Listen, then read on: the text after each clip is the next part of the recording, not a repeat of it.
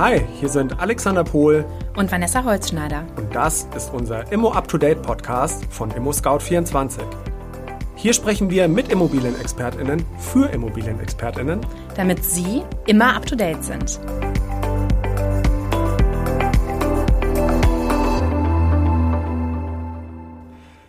Hi Vanessa. Hallo Alex. Ein neuer Tag, aber ein anderes Format mit einer anderen Folge. Absolut. Willkommen zum Immuspresso. Vanessa, was ist Immuspresso? Wir werden ab sofort in unregelmäßigen Abständen etwas kürzere Folgen für Sie vorbereiten, nämlich immer zu bestimmten Themen, die einer von uns beiden äh, aufarbeitet und die wir dann in, diesem, in dieser Immuspresso-Folge vorbereiten. Also lehnen Sie sich zurück, machen Sie es bequem, gießen sich den Kaffee ein. Mit kurzer Folge meinen wir circa 10 bis 15 Minuten. Richtig. Warum machen wir das? Wir haben viel Feedback von Ihnen erhalten, also herzlichen Dank auch nochmal dafür. Ähm, denn tatsächlich ist es so, dass kürzere Folgen häufiger gehört werden. Das wollen wir aufgreifen und entsprechend haben wir das Format geschaffen, Immospresso. Absolut. Und heute zum Thema Erbbaurecht. Richtig. Ein ganz spannendes Thema. Das hast du vorbereitet, Vanessa.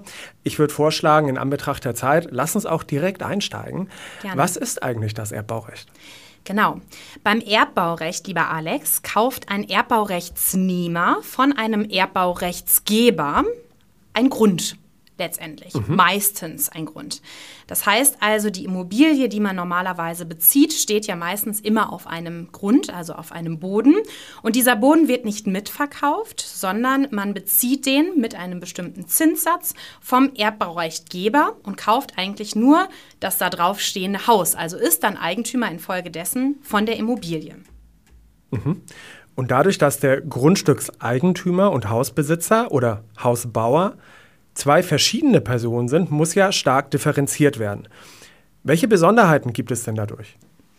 Vielleicht müssen wir erstmal unterscheiden in Erbbaurecht und Erbpacht. Was bedeutet das?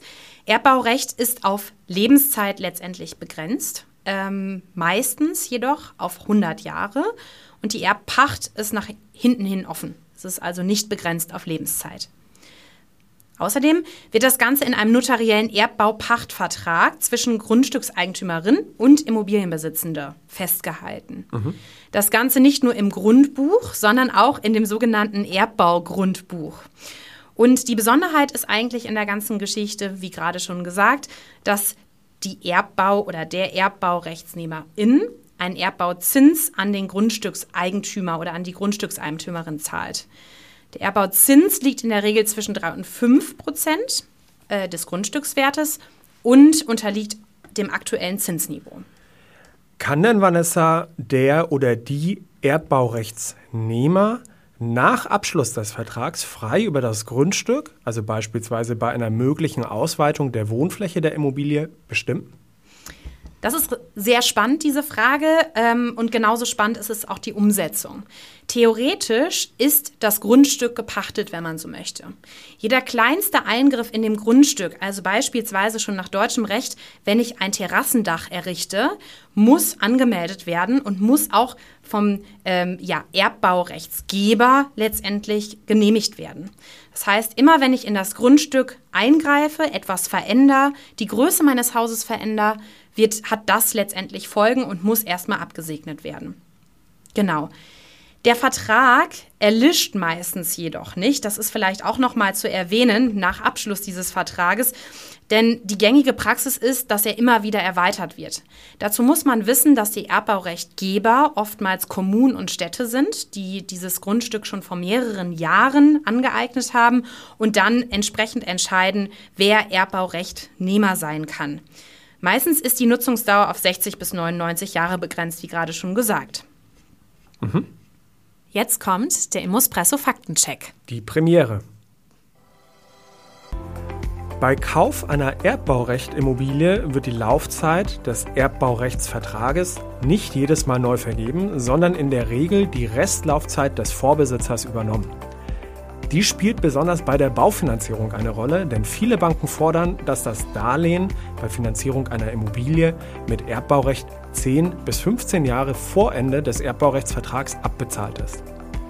Dies hat zur Folge, dass Erbbaurecht-Immobilien mit geringen Vertragslaufzeiten sehr schwer zu finanzieren sind. Zwar gibt es die Option auf Vertragsverlängerung, eine Garantie hat man darauf aber nicht. Vanessa, welche Vorteile für Erbbauberechtigte, also diejenigen, der oder die den Erbbauzins an den oder die Grundstückseigentümerin zahlen muss, welche Vorteile ergeben sich? Ja, äh, da lässt sich vor allen Dingen ein riesengroßer Vorteil ähm, beziffern, nämlich, dass es immer günstige Konditionen sind oder meistens. Das heißt, wenn ich mir ein Haus oder eine Immobilie kaufen muss, ist es natürlich weitaus günstiger, sich nur die Immobilie, also das, was da draufgestellt wird, zu kaufen, als noch das komplette Grundstück. Außerdem ist es meistens in der Praxis so üblich und wird auch oftmals so ausgeübt, wenn dann ein Erbbau Recht trotzdem ausläuft, mhm. ähm, dass es ein gegenseitiges Vorkaufsrecht gibt. Der Erbbaunehmer äh, hat also die Möglichkeit, ähm, diese Immobilie mit dem Grundstück letztendlich zu verkaufen. Wenn ich dich jetzt also richtig verstehe, beschränken sich die Vorteile nur auf die Möglichkeit, Immobilien günstig zu erwerben, richtig? Was sind zudem die Nachteile für Erbbauberechtigte? Richtig, Alex. Ich meine, es ist ein ganz immenser Vorteil, wenn man so möchte. Denn Wohneigentum wird auf einmal ja, für viele attraktiver, weil es sehr viel günstiger ist. Wie ich aber gerade schon erwähnte, ist das Mitspracherecht des Grundstückeigentümers oder der Grundstückeigentümerin erheblich und sehr, sehr groß. Das heißt also, er kann oder sie kann bei allen Veränderungen letztendlich im Nachhinein mitsprechen. Mhm. Und wie verhält es sich mit der Ankauffpflicht? Naja, diese besagt, dass der Erbbauberechtigte oder die Erbbauberechtigte das Grundstück kaufen muss, wenn der Erbbaurechtsgeber dies fordert. Und das ist natürlich auch ein immenser Nachteil, wenn man überlegt, dass man möglicherweise gezwungen ist, dieses Grundstück zu kaufen. Mhm. Was darüber hinaus noch mitkommt, und ich möchte noch mal auf dieses Mitspracherecht zurückkommen, ist es so, dass letztendlich ähm, man als Grundstückeigentümer oder als Grundstückeigentümerin Auflagen erteilen kann, wie dieses Grundstück genutzt wird. Das Ganze, wenn das nicht erfüllt wird und wenn die Vereinbarungen nicht erfüllt werden, nennt sich Heimfall. Das heißt also, das Grundstück kann an den Erbbaurechtsgeber zurückfallen. Man hat also keine Handhabe über dieses Grundstück, wenn man so möchte, als Eigentümer der Immobilie, die auf dem Grundstück steht. Jetzt haben wir viel über die Vorteile und Nachteile für Erbbauberechtigte gesprochen. Gibt es auch Vor- bzw. Nachteile für die oder den Grundstückseigentümer? Ja, fangen wir erstmal mit den Vorteilen an, denn die sind erheblich. Genauso viele Vorteile äh, oder Nachteile, wie es letztendlich beim Erbbaunehmer oder bei der Nehmerin gibt, gibt es natürlich die Vorteile. Und da lässt sich als allererstes sagen, dass der Erbbaurechtgeber sich erstmal bei einem bestehenden Grundstück nicht davon trennen muss. Das heißt also, er kann es letztendlich nutzen und er erhält dafür eine laufende Rendite beispielsweise in sehr prominenten Lagen in Großstädten oder auch äh, ja, in A, B, C-Städten, ähm, machen sich das Städte oftmals zugute, denn der Wertverfall wird vor Sicht oder wird wahrscheinlich nicht eintreten. Dann lässt sich noch sagen, dass es immer darüber hinaus ähm, der Erbbaurechtgeber ähm, die Möglichkeit hat, mitzubestimmen. Er kann sagen, was oder welchen Zweck die Immobilie, die dort draufgebaut wird, sie erfüllen muss. Beispielsweise könnte er von einer bestimmten Anzahl an Sozialwohnungen das als Auflage machen. Mhm. Der zu zahlende Erbbauzins stellt eine verhältnismäßig geringe Belastung dar. Nachteilig ist, dass das Gebäude nach Ablauf der Vereinbarung sowie bei Anordnung der Zwangsversteigerung oder bei einem Rückstand mit dem Erbbauzins von mindestens zwei Jahren in das Eigentum des Grundstückeigentümers zurückfällt. Und wie verhält es sich jetzt genau mit der Maklerkotage beim Erbbaurecht? Ja, zunächst müssen wir einmal feststellen und vor allen Dingen ganz deutlich unterstreichen, dass sich seit Dezember 2020 äh, ja einiges getan hat, was die Maklerkotageberechnung angeht. Und davon unberührt bleibt tatsächlich auch das Grundstück oder eine Immobilie, die eben halt äh, einem Erbbauberechtigten gehört oder einer Berechtigten. Grundsätzlich bemisst sich also der Wert des kompletten, äh, des kompletten, äh, ja, das, was man verkaufen möchte, ähm, an dem geplanten oder aufstehenden Gebäude auf dem Grundstück und ähm, ja, vor allen Dingen auch der Wert des Grundstücks.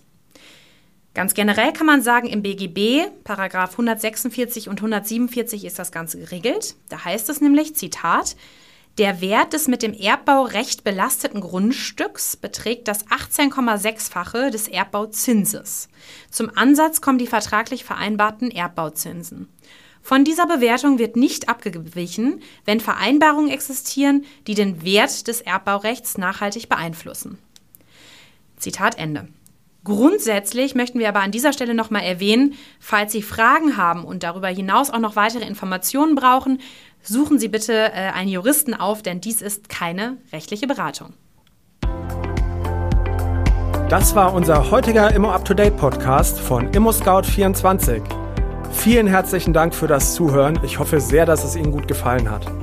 Abonnieren Sie bitte unbedingt unseren Podcast, empfehlen Sie uns weiter und geben Sie uns auch gerne ein Feedback an folgende Mailadresse: podcast@scout24.com. Wir freuen uns auf Sie und bis zum nächsten Mal, wenn es in 14 Tagen wieder heißt Immo Up to Date mit Immo Scout 24.